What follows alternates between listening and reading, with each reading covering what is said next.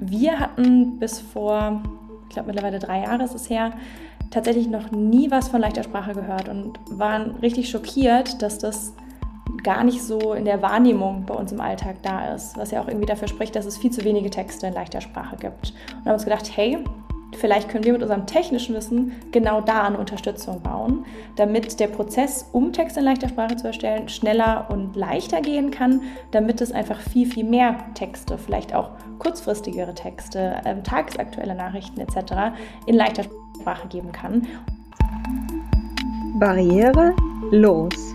Der Podcast für barrierefreie Lösungen im digitalen Raum. Hallo und herzlich willkommen zu Barrierelos dem Podcast zur digitalen Barrierefreiheit. Mein Name ist Dennis Bruder von der Beratungsstelle Barrierefreiheit in Bayern und zu Beginn dieser Folge will ich auf unseren Accessibility Day aufmerksam machen, der am 4. Dezember bei uns in der Stiftung Pfennigparade stattfinden wird. Thema des Accessibility Days wird diesmal nicht nur die digitale Barrierefreiheit sein, sondern wir stellen erstmalig auch die anderen Themenblöcke der Beratungsstelle Barrierefreiheit vor nämlich bauliche Barrierefreiheit und leichte Sprache sowie unterstützte Kommunikation. Außerdem bekommen wir Unterstützung vom Deutschen Museum, die darüber berichten, wie Barrierefreiheit im Deutschen Museum organisiert und mitgedacht wird. Falls Sie also Interesse haben, haben Sie jetzt noch die Möglichkeit, sich für die Restplätze vor Ort anzumelden. Falls das Kontingent erschöpft ist oder Sie lieber online teilnehmen wollen, bieten wir außerdem einen Livestream des Events an, zu dem Sie sich online von zu Hause dazuschalten können. Den Link zur Veranstaltungsanmeldung sowie zum Livestream setzen wir in die Show Notes. Und dann komme ich heute auch schon zum Thema dieser Sendung, nämlich künstliche Intelligenz und Barrierefreiheit. Und dazu haben wir heute Vanessa Thiel von Some AI eingeladen, ein Unternehmen, das künstliche Intelligenz beim Thema sprachliche Vereinfachung bzw. leichte Sprache einsetzt. Hallo Vanessa. Hallo. Ähm, kannst du dich vielleicht am Anfang dieser Folge erstmal selbst vorstellen? Ja, super gerne. Genau, ich sage nochmal Hallo in die Runde. Ähm, ich bin Vanessa, ich bin Mitgründerin von SumAI und wir entwickeln eine Art Google-Übersetzer oder DeepL für leichte Sprache. Ähm, ich selbst komme eigentlich eher aus dem technischen Hintergrund. Ich habe Informatik im Master studiert und mich da mit KI beschäftigt und bin so von der technischen Seite auf das Thema zugekommen. Ähm, genau, ich bin bei uns für alles Mögliche zuständig. Ich mache aktuell viel wenn es um Thema Kundinnenkommunikation geht, unser Tool vorstellen, mir anhören, was funktioniert gut, was könnte noch besser funktionieren und freue mich da jedes Mal auf den Austausch. Ja, du hast es gerade schon angesprochen, dieses Stichwort künstliche Intelligenz. Und das steckt ja auch im Großen und Ganzen hinter Some AI. Ähm, kannst du mal erklären, wie ihr ähm, zu dem ganzen Thema KI gekommen seid und ähm, wie ihr es euch dann auch zunutze gemacht habt für die Gründung eurer Firma? Ja, ja, voll. Genau, also um da gut antworten zu können, vielleicht einfach noch ganz kurz ausholen, ähm, dass ich nicht alleine Gründerin bin, sondern wir sind zu dritt im Gründungsteam. Mit mir zusammen machen das noch Flora und Nikolas. Und wir haben uns alle drei im Master kennengelernt. Ich habe es vorhin schon gesagt, ähm, Informatik, beziehungsweise es war so ein Mix aus Informatik, Mathematik und BWL. Und Flora und ich haben uns in diesem Master auf das Thema Data Science fokussiert. Und da dann unser Forschungsprojekt und Masterarbeit an der University of Toronto geschrieben, genau zum Thema Natural Language Processing. Das heißt, die KI-Sparte, die sich mit dem Thema Sprache beschäftigt. Also wie kann man Computern oder Maschinen beibringen, Sprache und insbesondere Kontext zu verstehen. Das heißt, ähm, da hatten wir die ersten Berührungspunkte und haben uns so richtig in die Theorie hinter dem Ganzen eingegraben und sofort gedacht, das hat so viel Potenzial Vielleicht können wir unser sehr technisches und spezifisches Wissen auch für einen sinnvollen Zweck einsetzen. Ähm, genau, also so sind wir auf die Technologie gekommen, eben über Studium, Master und dann so ein bisschen Interessen zu schauen, wo ist denn eigentlich was Spannendes, was aktuell gemacht wird, wo wir von der Forschungsseite noch reingehen können. Ja, da seid ihr dann auch in einem Themenfeld gelandet, das ja dann wirklich auch in aller Munde gekommen ist mit ChatGPT. Ähm, ja. Aber ihr habt das Ganze ja dann mit einem speziellen Ansatz verbunden, beziehungsweise einem ganz speziellen Thema, nämlich der leichten Sprache. Wie kam dieses Spezialthema? Weil das ist ja auch was, was vielleicht nicht alle Hörerinnen und Hörer so kennen. Und ähm, ja, erklär doch mal den Weg dorthin. Mhm, voll. Ähm, ich habe ja gerade schon gesagt, wir haben uns nach unserem Master eben gedacht, dass wir jetzt mit dem sehr spezifischen Wissen gerne was Sinnvolles machen möchten und sind dann tatsächlich über die Tante von meiner Mitgründerin Flora auf das Thema leichte Sprache gekommen. Und zwar ähm, Floras Tante hat eine leichte körperliche Behinderung und konnte deswegen früher nicht wirklich zur Schule gehen. Ähm, die ist super Politik interessiert, surft im Internet, aber gerade wenn sie an längere Texte oder kompliziertere Wörter kommt, dann hat sie einige Rückfragen und bringt Sachen durcheinander. Und sie liest super, super gerne Texte eben in leichter Sprache.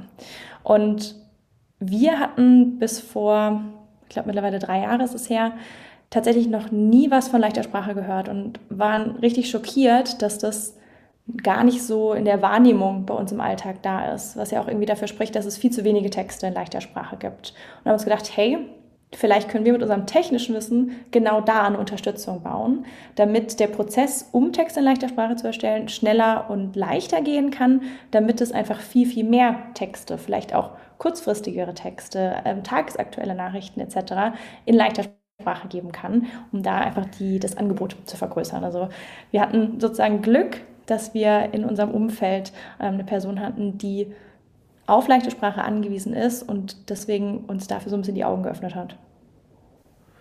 Ja, wir haben auch schon mal eine eigene Sendung zu dem Thema oder eine eigene Folge zu dem Thema leichte Sprache gemacht.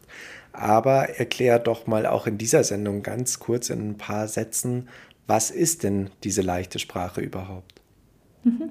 Ja, leichte Sprache ist ein besonderer Sprachstil. Also das ist jetzt nicht was, was wir uns selbst ausgedacht haben, sondern das ist ein Konzept, um Texte so barrierearm wie möglich zu schreiben für Menschen, die entweder Lernschwierigkeiten haben oder Bildungsnachteile haben, ähm, vielleicht auch ältere Menschen, die ganz schw dolle Schwierigkeiten haben, sich zu konzentrieren ähm, oder auch Personen, die kaum Deutsch sprechen, damit für alle diese Personen der Text trotzdem verstanden werden kann. Da geht es darum, dass man kurze Sätze hat, eine Aussage pro Satz und eine leichtere, aktivere Wortwahl. Meistens gibt es dann eben kurze Hauptsätze ähm, es gibt keine Nebensätze, kein Genitiv. Es gibt nochmal zusätzliche Erklärungen bei schwierigen Begriffen, damit man eben die Informationen, die auch in einem Text äh, stehen, dass man die rausbekommen kann. Das heißt, dass man nicht nur wie, wenn man jetzt irgendwie Google benutzt, dass man Texte finden kann zu seinem Thema, sondern dass man diese Texte dann auch wirklich verstehen kann. Okay. Ähm, braucht man zu dem Thema leichte Sprache eine besondere Expertise? Also muss man ähm, Kurse machen oder wie kann man das lernen, überhaupt leichte Sprache zu verwenden? Und vielleicht auch noch eine Anschlussfrage. Ähm, welche besondere Expertise habt ihr euch dann aufgebaut im Team? Ja, voll. Genau, also wie es aktuell läuft, ist, wenn man Texte in leichter Sprache anbietet, dann arbeitet man meistens mit ÜbersetzerInnen für leichte Sprache zusammen oder man hat intern eigene Personen, die ExpertInnen für leichte Sprache sind. Und das war ja deine Frage gerade, wie wird man denn Experte oder Expertin für leichte Sprache? Da gibt es ähm, zum einen Schulungen, die man machen kann, ähm, wo behandelt wird eben genau diese Themen, welche Regeln liegen hinter der leichten Sprache und warum sind diese Regeln auch da. Ähm, und ein ganz, ganz wichtiger Teil davon ist die Arbeit mit der Zielgruppe. Das heißt, Personen, die selbst auf leichte Sprache angewiesen sind, um da den Austausch zu haben und zu erlernen, wie man den Text am besten formuliert und strukturiert, damit er verständlich ist. Ähm, bei uns im Team, ähm, also wir im Gründungsteam, wir haben alle ähm, eine Schulung gemacht ähm, bei einer Übersetzerin, mit der wir viel zusammenarbeiten, ähm, zum Thema leichte und einfache Sprache. Wir haben aber auch schon seit über einem Jahr bei uns im Team Bastian mit dabei.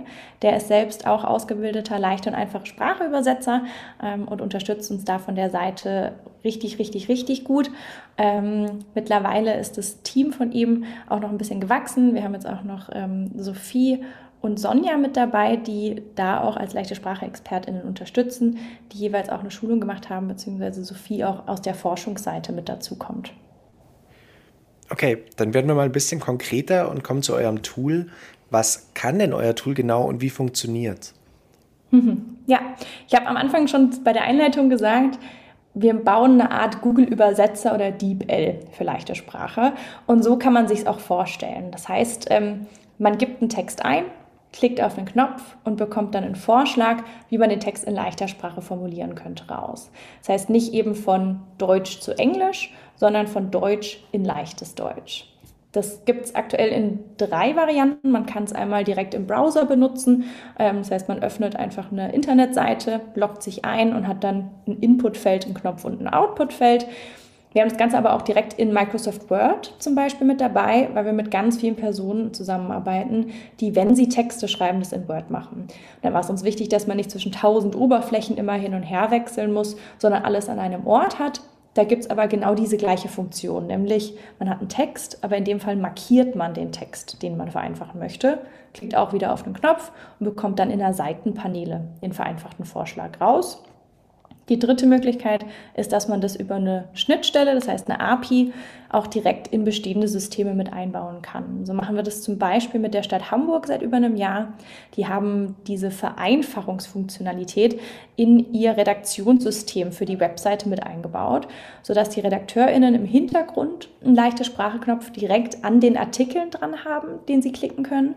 Und dann wird der Artikel automatisch dupliziert, verlinkt und mit unserer Vereinfachung befüllt und kann im Redaktionssystem den Feinschliff bekommen, damit man nicht was rauskopieren muss, in unsere Webversion geben muss etc., sondern alles in der gewohnten Umgebung benutzen kann. Also die drei Möglichkeiten gibt es aktuell und das ist auch die Kernfunktionalität von unserem Tool, nämlich schwierige Texte in leichte Texte zu übersetzen.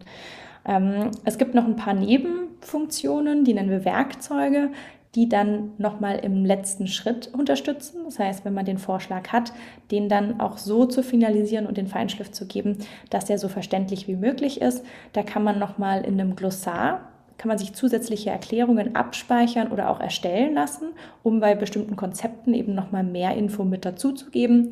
Und wir haben auch noch ein synonyme Wörterbuch mit dabei, wo man, wenn man zum Beispiel nochmal einen eigenen Satz mit dazufügt, nochmal gucken kann, oh, gibt es nicht noch ein leichteres Wort vielleicht, ähm, bekommt dann eben alle Synonyme angezeigt und bei den Wörtern auch noch mit angezeigt, ob sie im A1, A2 oder B1 Wortschatz sind, damit man einordnen kann.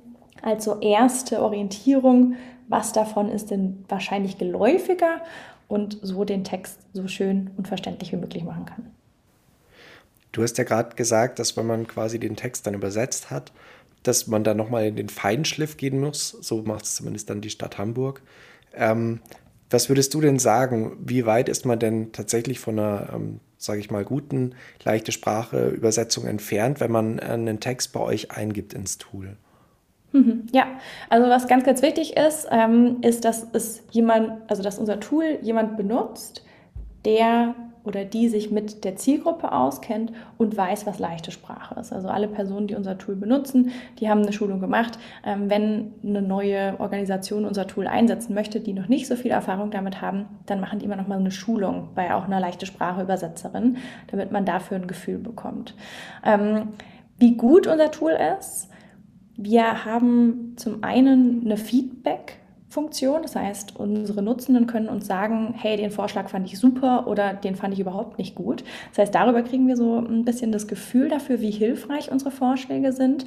Und wir haben jetzt auch mit ähm, Sophie, die bei uns im Team als Werkstudentin mit tätig ist, die hat äh, in ihrer Bachelorarbeit eine ganz, ganz tiefe Analyse dazu geschrieben, wie gut die Vorschläge sind und auch welche Arten von Fehlern da noch auftauchen. Ähm, und das kommt tatsächlich sehr, sehr gut an die Zahl ran, die wir so auch von den Nutzenden als Feedback bekommen. Und das ist, dass ungefähr 85 Prozent von den Sätzen so genommen werden können. Und bei dem Rest muss man nochmal ein Wort anpassen, einen Satz mehr, einen Satz weniger. Aber das Grundgerüst zu haben und nicht auf einer leeren Seite anzufangen, ist einfach super wertvoll. Bei der leichten Sprache ist ja häufig auch so, dass noch Illustrationen und Bilder dazukommen. Kann das euer Tool auch? Und was gibt es vielleicht noch für Grenzen, was euer Tool ja eventuell dann, ja, also wo, wo gibt es sonst noch Grenzen, die gesetzt sind für euer Tool? Mhm. Ja, auf jeden Fall. Ähm, vielleicht fangen wir mit dem Thema Bebilderung an.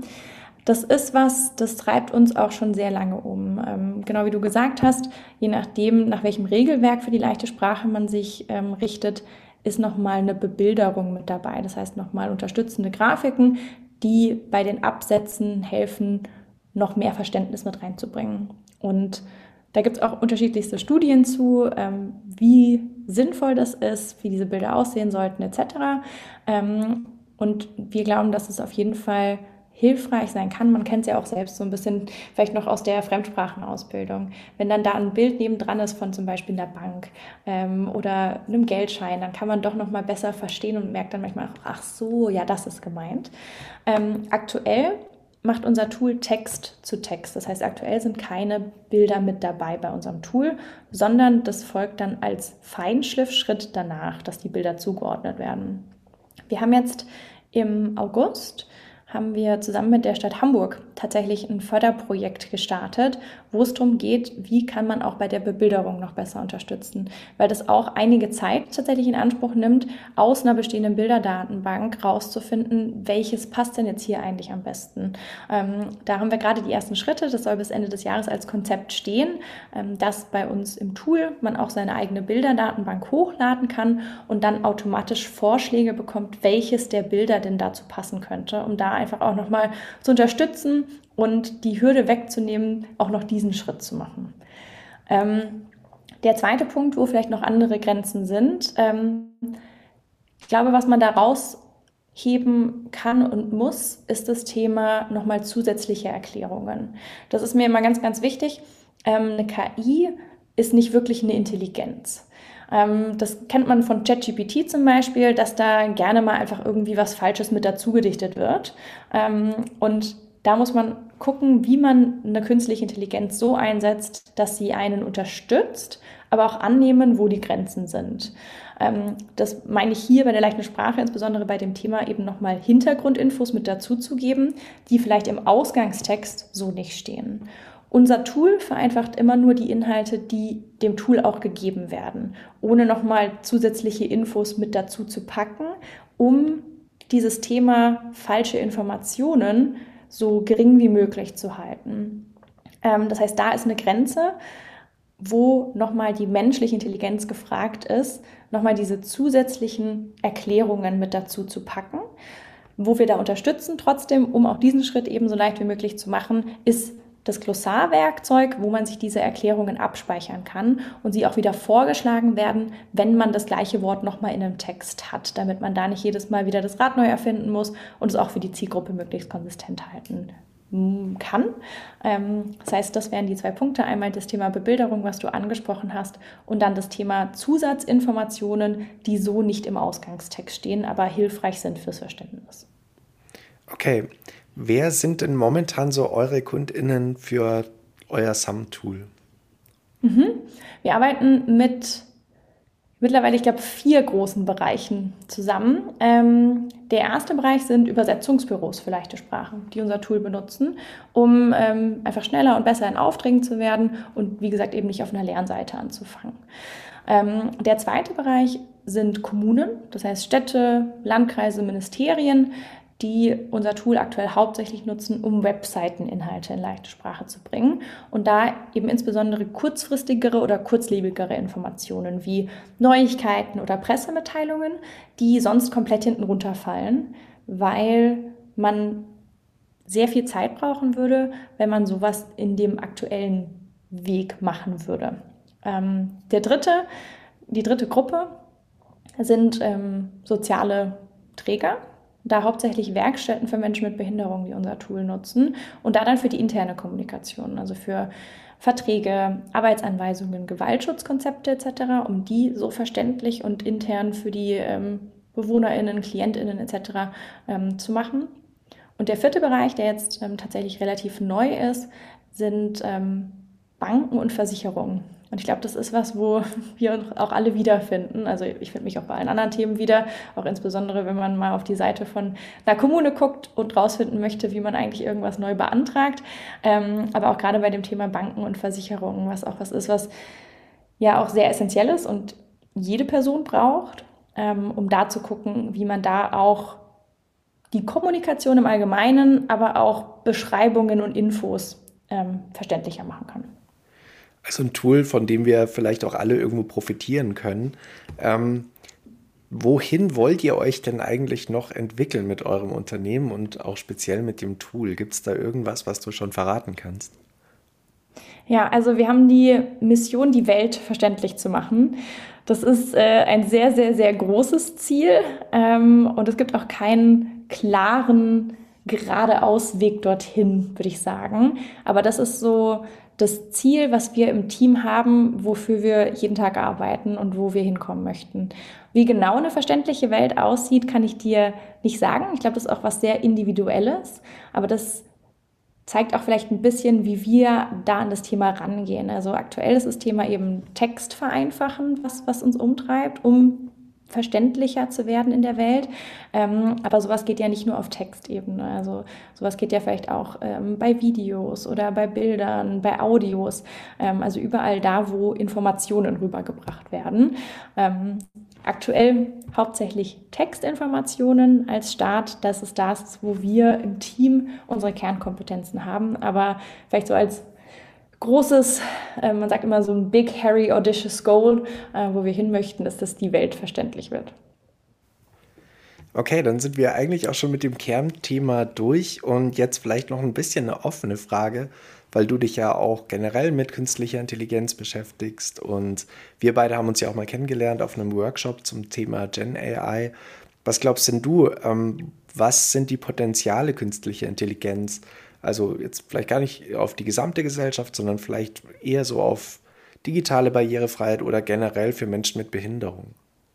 Mhm, ja, also ich finde, es gibt schon einige gute Beispiele, die sich genau mit dem Thema auseinandersetzen. Also es gibt ja Projekte, die zum Beispiel auch das Thema ähm, Gebärdensprachavatare angehen. Ähm, wie gesagt, ähm, da gibt es auch sehr viele Hürden und Grenzen, aber das ist vielleicht auch was, wo man unterstützen kann. Ähm, oder generell eine Art Hilfe oder, hm, wie soll man sagen, ähm, eine Art Unterstützung in unterschiedlichsten Bereichen im Alltag zu bringen. Ähm, wo sehe ich die größten Potenziale? Ähm, ich glaube, ich würde erstmal anfangen, tatsächlich, wie man es standardweise auch macht, mit den Grenzen, weil die ganz gut Einordnung oder eine ganz gute Einordnung dafür bieten, wo auch die Potenziale sind. Ähm, ich glaube, als Grenze ist mir immer ganz, ganz wichtig anzuerkennen, dass eine künstliche Intelligenz in den meisten Fällen keine vollautomatische Lösung ist, aber eine Unterstützung sein kann. Also ähm, das gilt für die gesamte Gesellschaft, dass man dadurch nicht unbedingt ähm, Aufgaben oder Stellen wegrationalisiert, sondern dass man das, was eine künstliche Intelligenz machen kann, dass man das annimmt, um eine Unterstützung zu haben im Alltag. Also wie bei uns zum Beispiel beim Tool, dass man eben ein Grundgerüst hat, mit dem man arbeitet und nicht auf einer leeren Seite anfängt. Wo man aber aufpassen muss, ist, dass man einer künstlichen Intelligenz vielleicht auch zu viel zuspricht ähm, und sich dann auch nur noch darauf verlässt oder auch zu große Erwartungen hat, ähm, um vielleicht auch Sachen komplett automatisch zu machen. Aber wo es helfen kann, ist auf jeden Fall eine Unterstützung sein. Und da auch eben genau bei Menschen mit Behinderungen eine Unterstützung zu bieten bei Themen im Alltag wo man aktuell noch viel auf die Hilfe von anderen Personen angewiesen ist. Also sei es sowas wie eine leichte Sprachübersetzung zu haben. Ähm, aktuell ist es so, dass unser Tool von den Personen eingesetzt wird, die den Ausgangstext kennen und verstehen. Die große Vision ist natürlich, dass das Menschen mit Behinderung selbst einsetzen können, wenn es gut genug ist, damit man da mehr Selbstbestimmung mit dabei hat, damit man eben selbst sagen kann, hey, das und das und das hätte ich gerne in leichter Sprache und nicht darauf angewiesen ist, dass jemand anderes es einem vorbereitet und damit auch so ein bisschen die, die Informationen dem, demokratisieren kann. Ähm, Genau, also da sehe ich Potenziale von künstlicher Intelligenz, ähm, eine Unterstützung zu sein, um Dinge, die aktuell immer von anderen Personen gemacht werden müssen, dass man die selbstständig nutzen kann und somit mehr Teilhabe schaffen kann. Ja, das war, glaube ich, jetzt fast eine, eine ganz gute Zusammenfassung, vor allem auch nochmal das ein bisschen einzusortieren, wo dann die Grenzen liegen, um auch zu verstehen, was ist denn der Stand künstlicher Intelligenzen überhaupt?